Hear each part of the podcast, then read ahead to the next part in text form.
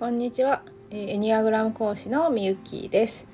えー今日はえっ、とタイプ5と思考のタイプですね。観察者のえっ、と知識と情報を求める探求の人についてお話ししたいなと思います。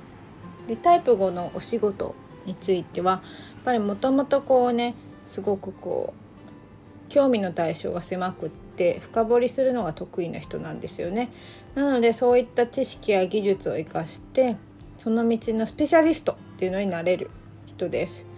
でやっぱりこう分析する力だったり忍耐力集中力があります。で観察と分析による論理的な能力が問われるような職業が向いています。で研究や作業に黙々とこう一人で徹するみたいなところができる人ですね。で部下の場合これコミュニケーションが閉じている場合は接客には不向きになってきますのでみんなでやる仕事より一人でやる仕事を淡々とやる仕事っていうのを与えると良いでしょう。で仕事を任せる場合これどう情報が必要なんですよね。なのでこう不安が考えすぎてあれこれ考えちゃう人なので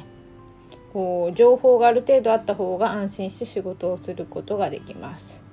で成長の方向はアウトプットで、えーっとこう自分の知識を出していく方にはなるんですけど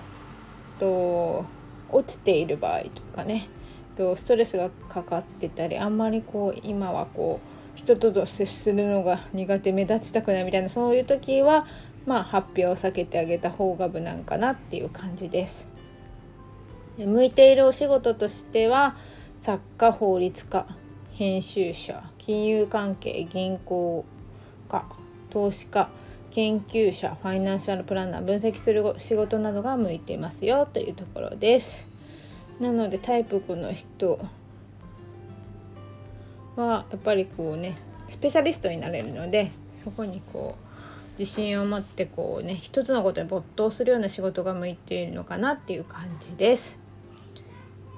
はいではありがとうございました。